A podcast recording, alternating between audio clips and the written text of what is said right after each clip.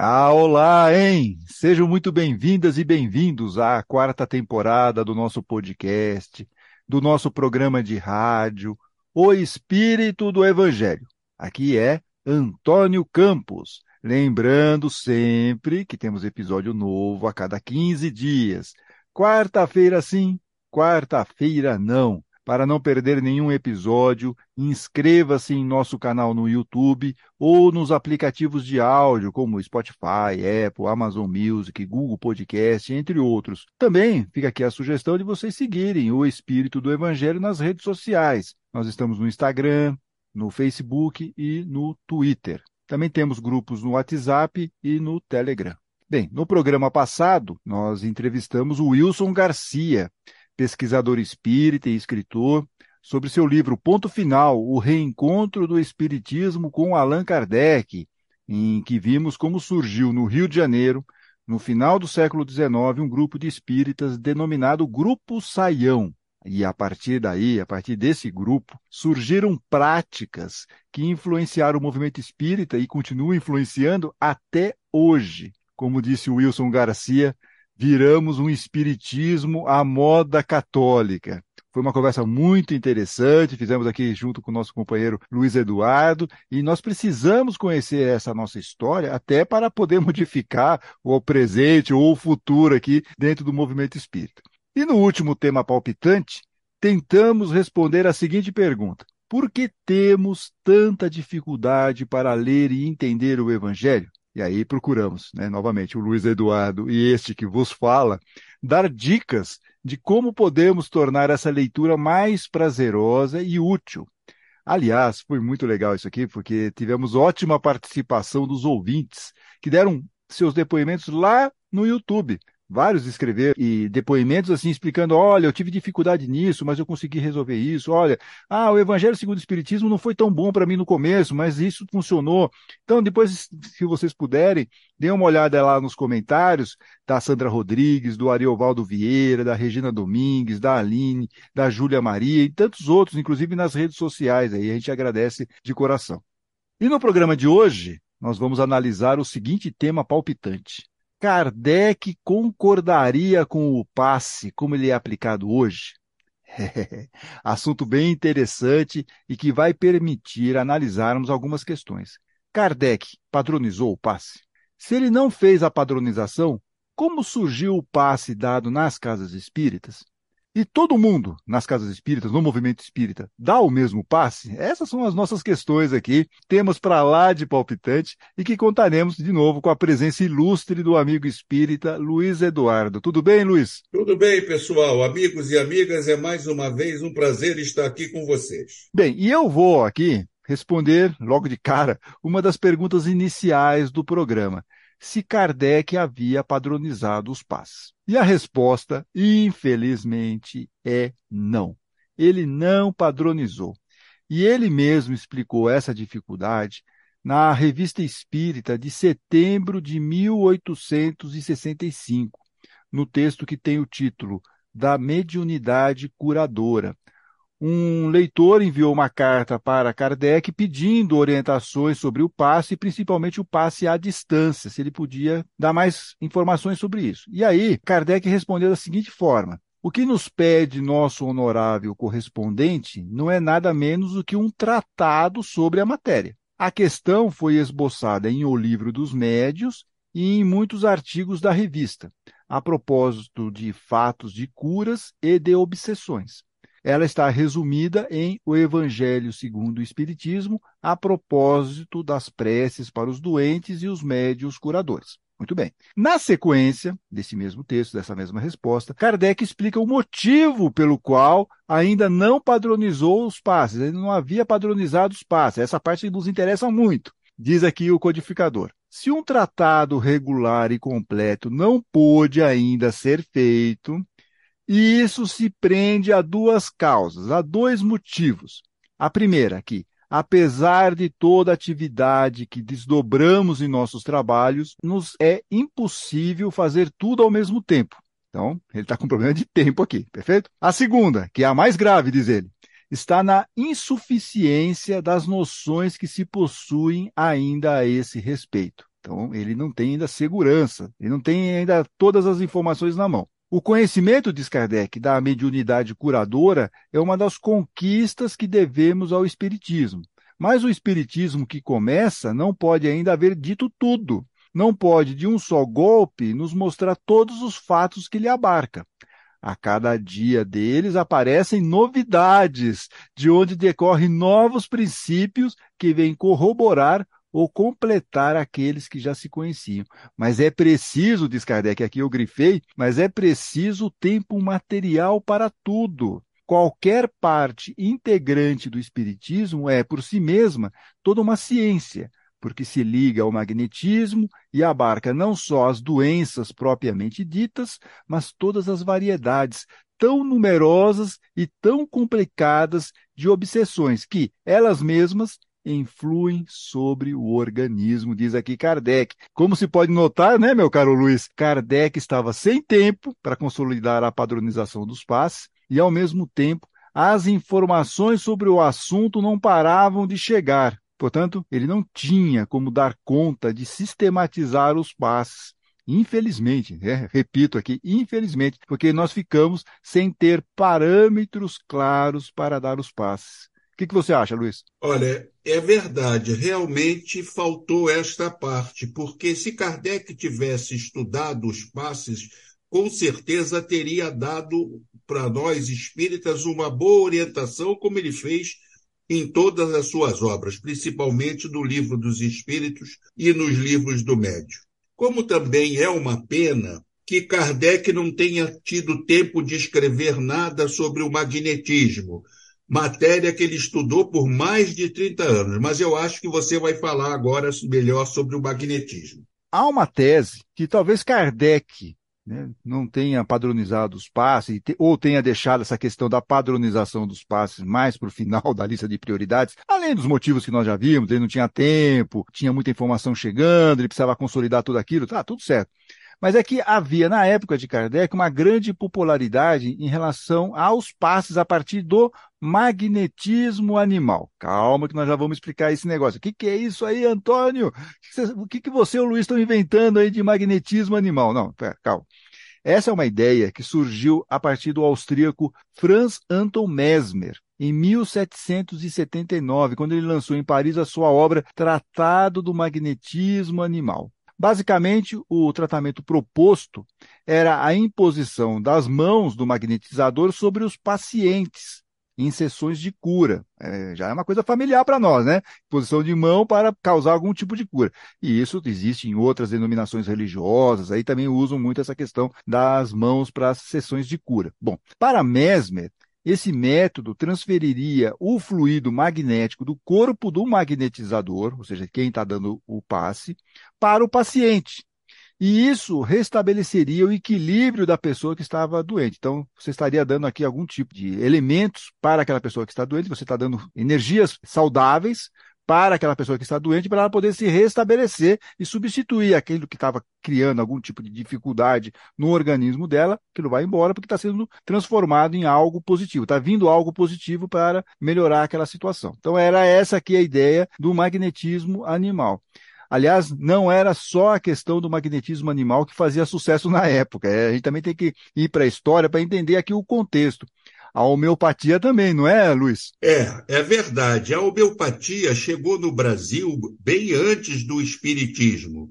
Para se ter uma ideia, em 1840 chegaram dois importantes homeopatas aqui e até o dia 11 de novembro de 1840, quando eles chegaram, viraram, virou o Dia Nacional da Homeopatia. E os homeopatas, como parte do tratamento, eles aplicavam passes magnéticos nas pessoas que necessitavam do tratamento, e esse passe era pela imposição das mãos. Quando o espiritismo chega no Brasil e começa com a sua atividade de cura, de atender as pessoas, de receitar remédios homeopáticos, o passe que foi passou a ser aplicado ali não causou nenhum espanto, porque muitas pessoas que frequentavam as casas espíritas já se cuidavam com os homeopatas, então eles já conheciam como era essa metodologia do passe. Então, o passe no Brasil deve muito à homeopatia. Tá certo? É, e além dessa questão da homeopatia, vamos lá voltar para aquela questão que o Luiz já estava colocando, que o Kardec estudou realmente a obra de Mesmer antes mesmo de Kardec começar a desenvolver o que no futuro seria a doutrina espírita. Ele não tinha nem estava nem pensando sobre isso, ele já estava estudando essa obra de Mesmer. No livro Kardec, a biografia, o jornalista Marcel Souto Maior diz que o nosso querido Kardec já tinha feito contatos com esse mundo do magnetismo quando começou a estudar três décadas antes as experiências conduzidas por Mesmer. E o Marcel Souto Maior disse ainda que Kardec precisou, em um certo momento da sua vida, da ajuda de uma magnetizadora sonambúlica, que é uma espécie de médium de cura, ok? Muito famosa, essa magnetizadora sonambúlica era muito famosa em Paris. E Kardec estava passando por um problema grave na vista, que ocorreu entre 1852 e 1853. Então, com essa dificuldade, ele com certas análises médicas dizendo que ele ia ficar cego, ele procura essa magnetizadora sonambúlica. Ela receitou uma aplicação lá de mistura de águas, ervas, e deve ter tido passes também e tudo mais. E aí Marcel disse na obra, disse no livro, que o cronograma foi estabelecido pela essa magnetizadora no tratamento para Kardec foi cumprido à risca e o problema foi resolvido. Nós estamos dizendo tudo isso para mostrar que na época em que Kardec viveu, essas questões do passe magnético e até da homeopatia eram bem comuns, o que talvez não tenha preocupado tanto Kardec para padronizar os passes dentro de uma visão espírita. Você concorda com isso, Luiz? Concordo, e também, por incrível que pareça, é, com Bezerra de Menezes, um dos fundadores do Espiritismo no Brasil, aconteceu a mesma coisa. Ele estava com problema de saúde que ninguém resolvia, e um amigo dele falou: Não, eu tenho um médium curador que resolve. Escreve aqui o seu nome e o seu endereço que eu levo lá para ele. Levou, o médium receitou algumas coisas para ele e ele seguiu o tratamento e ficou curado. E o gozado desse médium curador é que ele não recebia as pessoas, bastava o nome e o endereço ele resolvia o problema. Aliás, por coincidência, esse mesmo médium mandou dizer para o Bezerra: olha, avisa para o doutor Bezerra que o tratamento que a mulher dele está fazendo está errado. Não vai dar certo, ela tem que fazer isso, isso, isso, isso. Portanto, homeopatia e magnetismo eles convergem, não tem como desassociar a presença deles dentro do espiritismo aqui no Brasil. Além disso tudo, aqui no Brasil teve também essa questão. Na época de Kardec também existia. Então, a gente só transplantou isso aqui para o Brasil e também ganhou força, ganhou tração. Agora, Kardec vai explicar lá no livro A Gênese um pouco essa questão do passe. Pelo menos ele dá uma, um pouco essa explicação de como funcionaria dentro de uma visão espírita. O que, que é esse passe? Está né? Tá lá no capítulo 14 do livro A Gênese, no item 33, em que ele comenta sobre a ação espiritual que também pode ocorrer na aplicação dos passes. Então ele fala o seguinte, que a ação magnética pode produzir-se de muitas maneiras. Então, o passe pode estar envolvido em uma série de questões. A primeira delas, o próprio fluido do magnetizador. É o magnetismo propriamente dito, o magnetismo humano, cuja ação se acha ligada à força e, sobretudo, à qualidade do fluido. Isso, então, está muito ligado com Mesmer. Segundo, pelo fluido dos espíritos, atuando diretamente e sem intermediário sobre um encarnado, seja para o curar ou acalmar um sofrimento, seja para provocar o sono sonambúlico espontâneo, seja para exercer sobre o indivíduo uma influência física ou moral qualquer. É o magnetismo espiritual, cuja qualidade está na razão direta das qualidades do espírito. Então aqui não tem interferência de ninguém, é o próprio espírito que interfere.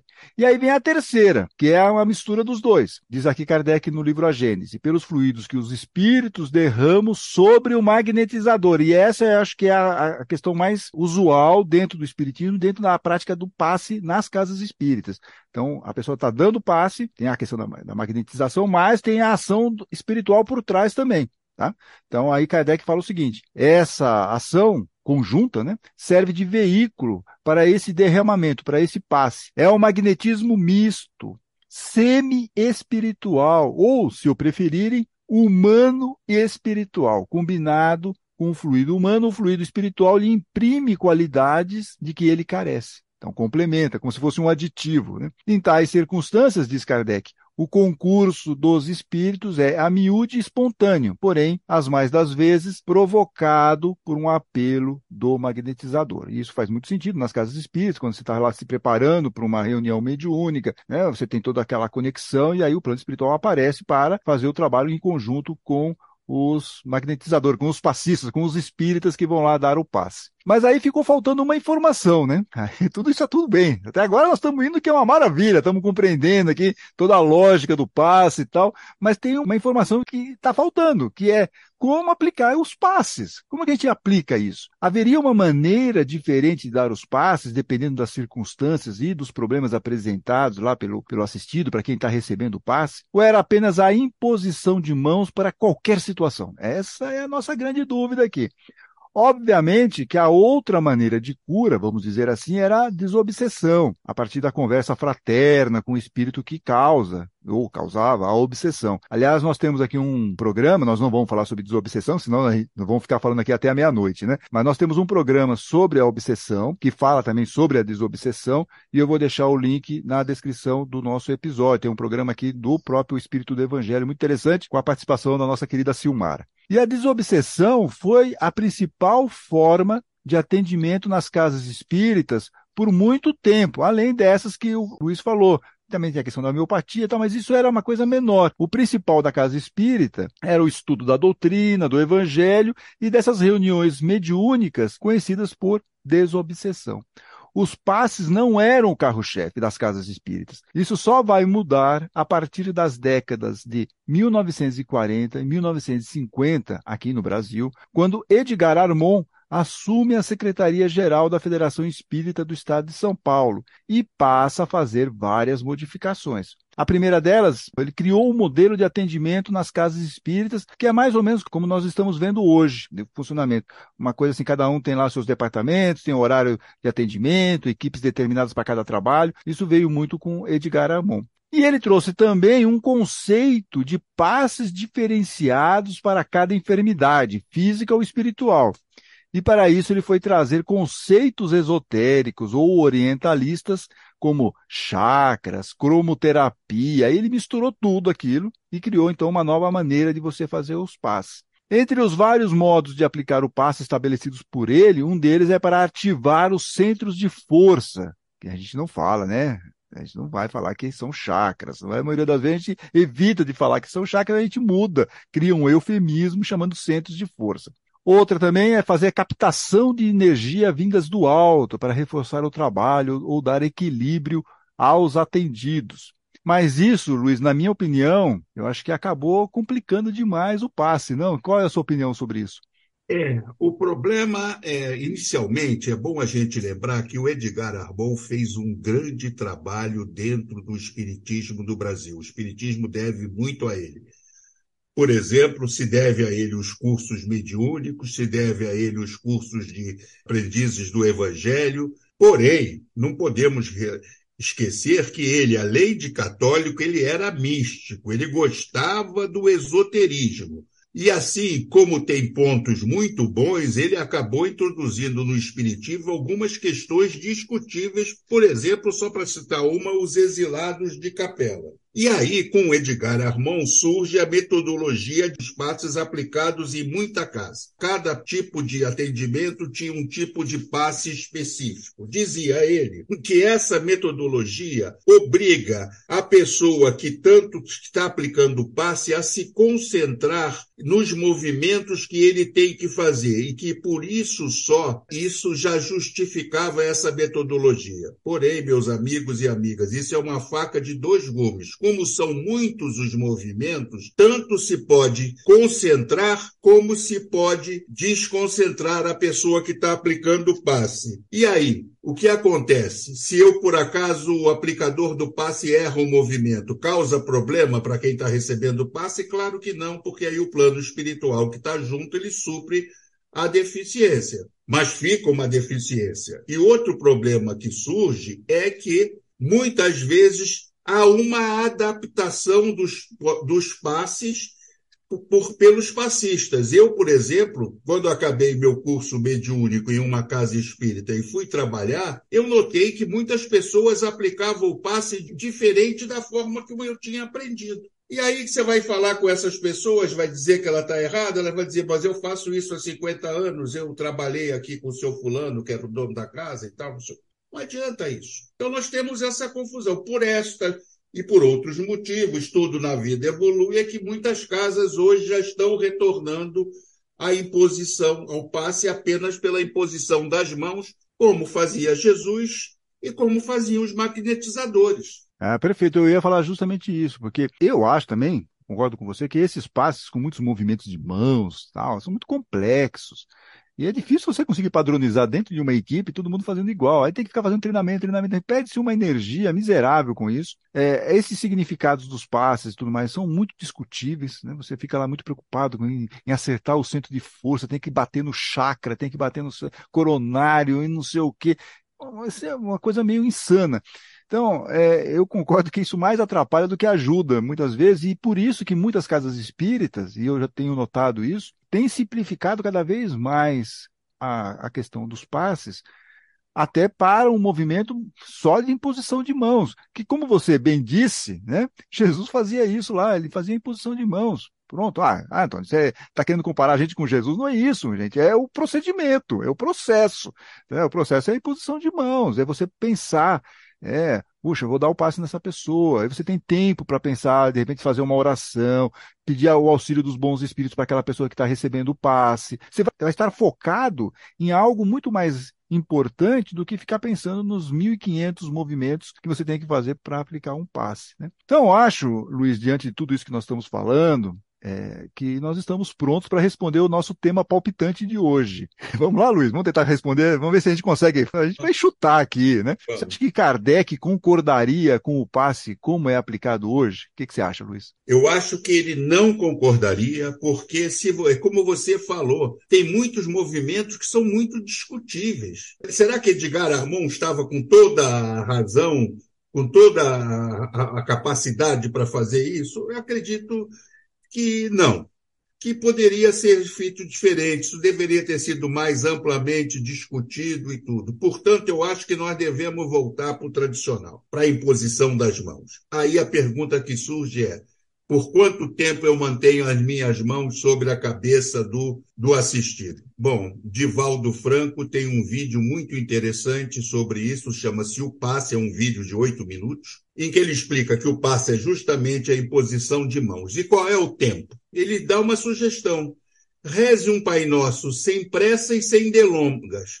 Tá certo? Pode testar aí, testem. É, reze um Pai Nosso em linguagem normal, sem correr nem sem demorar, e vai ver, vai ver que vai dar um minuto, um minuto e quinze, esse é o tempo suficiente. E, e, como você falou, é o tempo da pessoa se concentrar naquilo. Você falou do Edgar Armon, eu estava me lembrando da biografia. Nós até entrevistamos o autor da biografia, do Edgar Armon, no tempo do comandante, é a obra, e ele coloca lá na, nessa entrevista e coloca no livro com mais detalhes que Edgar Armon tentou fazer uma coisa meio tipo Kardec. Ele começou a entrevistar os médiums, fazendo perguntas para saber como que ele poderia padronizar os passos. E a, o trabalho todo teria sido orientado pelo espírito de Pasteur, o cientista francês. Por isso que os passes têm todos a sigla P, né? Então P3E, que é a desobsessão, P 2 e tal. Então sempre vai ter a letra P porque ficou em homenagem a Pasteur. Então teve aí essa preocupação, diz aí é, a biografia de Edgar Armand, na patronização dos passos. Mas isso, de qualquer forma, não invalida a questão de que os passos são muito complexos e são muito difíceis de serem é, aplicados de uma forma padronizada e todo mundo seguir a mesma coisa e ficar preocupado mais com o assistido e menos com o movimento das mãos. Além disso, essa questão de passes diferenciados para atendimentos diferenciados também foi uma das questões que nós colocamos lá na frente. Também não tem uma comprovação, assim, né? Não tem uma, uma lógica. Você dá o passe. Tudo bem, você pode falar assim, ah, tá bom, a gente pode reunir um grupo de médios curadores, vamos, vamos chamar assim, entre aspas, para, de repente, fazer uma, um atendimento mais diferenciado para pessoas que estão com problemas de saúde. Ok, Tudo bem, mas precisa ter todo um passe diferenciado para isso? Não. Depende, você está focado, você vai fazer uma conexão com um plano espiritual maior para espíritos que tenham aí uma, possam ajudar nessa questão de cura. Mas você não precisa fazer captação de energia, luz luminosa, faz uma projeção de cromoterapia, aí você já começa a exagerar demais. Isso tudo na minha opinião, tá, gente? Vocês não precisam concordar com nada. Você que está nos ouvindo, é, até seria. Cromoterapia, meu caro Antônio, cromoterapia foi outro conceito discutível que o André Gamon introduziu, né? Isso. Tem até um livro dele aí sobre cromoterapia. É, e aí você vai em algumas casas espíritas, por exemplo, você, os assistidos ficam numa sala com uma luzinha azul. Então, já tá claramente, tá seguindo lá. Você fica lá, num breu miserável com mais uma luzinha azul, porque aquilo já está fazendo algum tipo de trabalho é, pela cromoterapia. Ok, gente, cada um acredita no que quiser, tá certo? Não é esse o ponto. O ponto é o seguinte: será que isso faz sentido? Será que Kardec concordaria com isso? Até porque Kardec, nas palavras de Camille Flammarion, lá no dia do enterro de Kardec, ele era conhecido como o bom senso encarnado. Então, eu acho que ele não aprovaria. Eu tenho a leve impressão que ele não aprovaria o passe com essa complexidade que nós estamos dando, e não só por isso, mas também pela origem discutível. Não temos uma comprovação científica disso tudo. Nós temos muito elemento que chega para nós e a gente acaba aceitando é, como um modismo, como ah, lógico que tem que ser assim. Inclusive, nesse vídeo muito interessante que você comentou do Divaldo, o Divaldo fala de chakra lá nessa da questão. Ele fala do chakra também. Então você vê que isso já está meio entranhado dentro do movimento espírita. É meio complicado você falar sobre isso. Enfim, essa nossa discussão aqui para ver se nós não estamos complicando demais se o passe não está sendo complicado demais. Se nós não estamos fugindo muito do bom senso. Ainda bem que tem muitas casas espíritas que já estão simplificando isso e estão vendo que tem que ter um pouco mais de racionalidade dentro desse ambiente de atendimento aos assistidos no quesito passes. Né? Os magnetizadores, Antônio, vieram possivelmente antes dos homeopatas. Os homeopatas depois perceberam que o passe magnético era, era bom porque ele, era, na realidade, transmitia o fluido. Você estava transmitindo o fluido para outra outra pessoa. E esse fluido servia para várias coisas, inclusive para cura. Isso. E eu acho também que assim, Kardec iria pesquisar de forma racional e científica se esses fundamentos vindos do orientalismo e do, esoterismo realmente faziam algum sentido, se realmente eles funcionam. Ele ia tentar fazer algum tipo de metodologia para compreender isso. Né? E nós não temos, nós temos só o famoso fator Morris Albert, né? O fator feeling, né? o feeling. A gente fica aqui, ah, isso funciona, que lindo, que trabalho maravilhoso e tal. Mas será que está funcionando meu, mesmo? E meu caro Antônio, se você me permite, ele ia fazer também nessa metodologia o controle universal, como ele fez em diversas coisas. Ele possivelmente ia conversar com os espíritos mais esclarecidos, principalmente aquele grupo que o ajudava, né, com o espírito da verdade liderando, ia perguntar como é que era, possivelmente ia saber em outros centros como é que eles aplicavam, por que, que eles faziam isso e tudo. Não, mas aqui se criou uma pessoa, ouvindo médios ou não, e assim mesmo ouvir médios dentro da própria federação, é, é, criou uma metodologia que é muito discutível. Isso. E é, nós estamos aqui no tema palpitante, justamente colocando isso para todos nós aqui refletimos sobre isso. Ah, eu concordo, eu não concordo, concordo mais ou menos, tudo bem. Mas pelo menos nós estamos pensando e questionando essa maneira como o passe é aplicado. Né? Eu acho que Kardec optaria por uma aplicação de passe que fosse mais simples. Né? Como quase tudo que Allan Kardec nos deixou de ensinamentos, eles são o quê? Claros, simples e, sobretudo, práticos. Por isso que eu tenho a impressão de que ele não aprovaria esses passes muito rebuscados e novidadeiros. Bom, aí eu faço a pergunta para você que está nos ouvindo. Qual a sua opinião?